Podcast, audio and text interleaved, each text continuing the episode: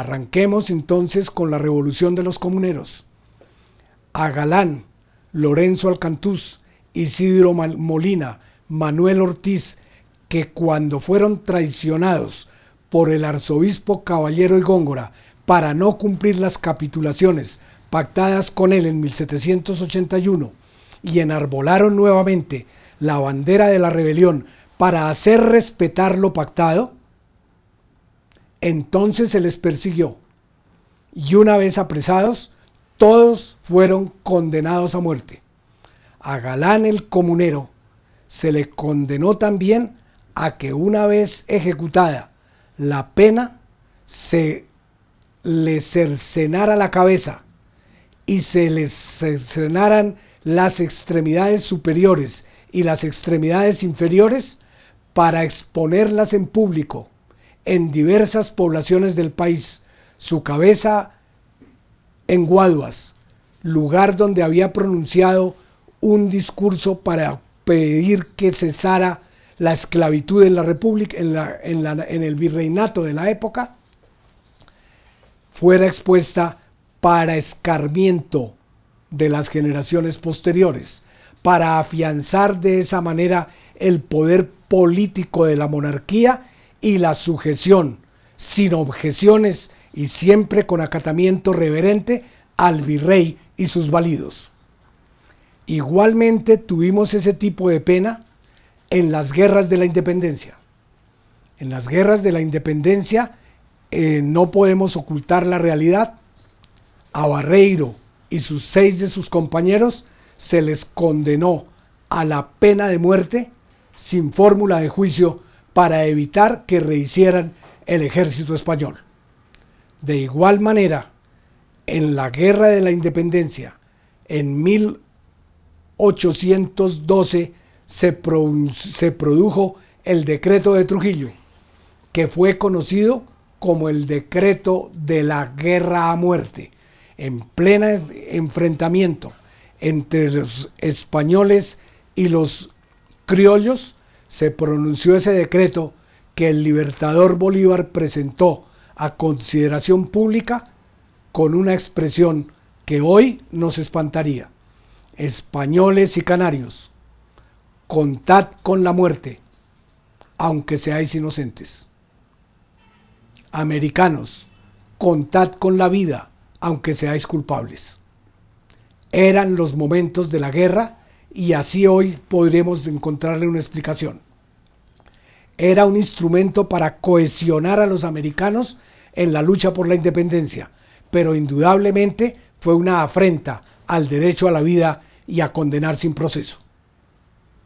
De la misma manera, en nuestras nueve guerras civiles generales que tuvimos en el siglo XIX, fueron innumerables las ocasiones en que al adversario político de partido se le condenó sin fórmula de juicio a padecer la pena de muerte. De manera que, sin llegar todavía a esos extremos, podemos tener una conclusión.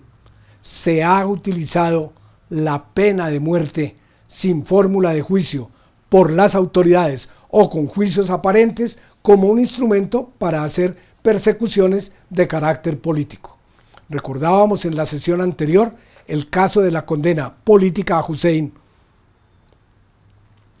a quien se le condenó a la horca, pese a que estando seguro de que se le condenaría a muerte, pidió que lo fusilaran, como correspondía a su rango de expresidente y general del ejército de su país.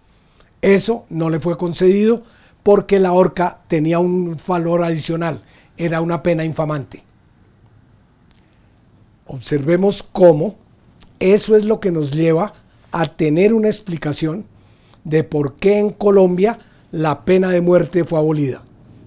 La pena de muerte fue abolida en la Constitución de 1863, la Constitución Libertaria de Río Negro, donde expresamente se reconoció el derecho a la vida y en materia de, delitos políticos se dijo que el Estado colombiano, los Estados Unidos de Colombia en su momento, no reconocían delitos políticos, sino equivocaciones políticas. para evitar que se utilizara esa pena como instrumento de persecución al adversario político de otra bandería. De igual forma tenemos como en la Constitución del 86 se optó por autorizar la pena de muerte para delitos atroces, delito de traición a la patria, parricidio y otros definidos en el Código Penal Militar. Cuando se dijo y otros definidos en la ley, lo que se autorizó fue al legislador para imponer la pena gradualmente, cuando se necesitara.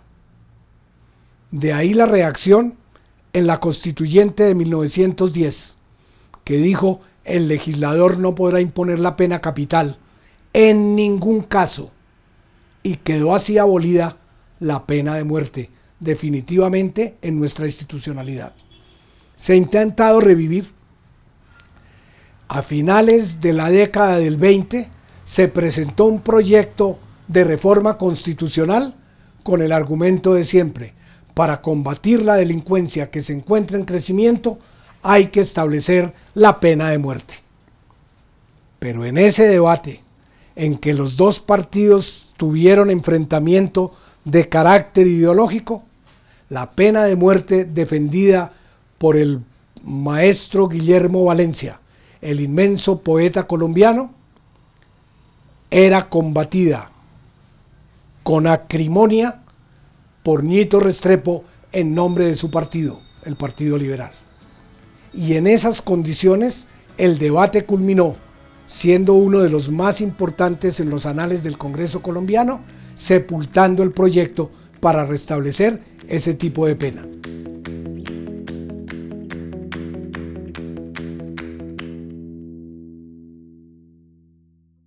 Alcaldía de Bogotá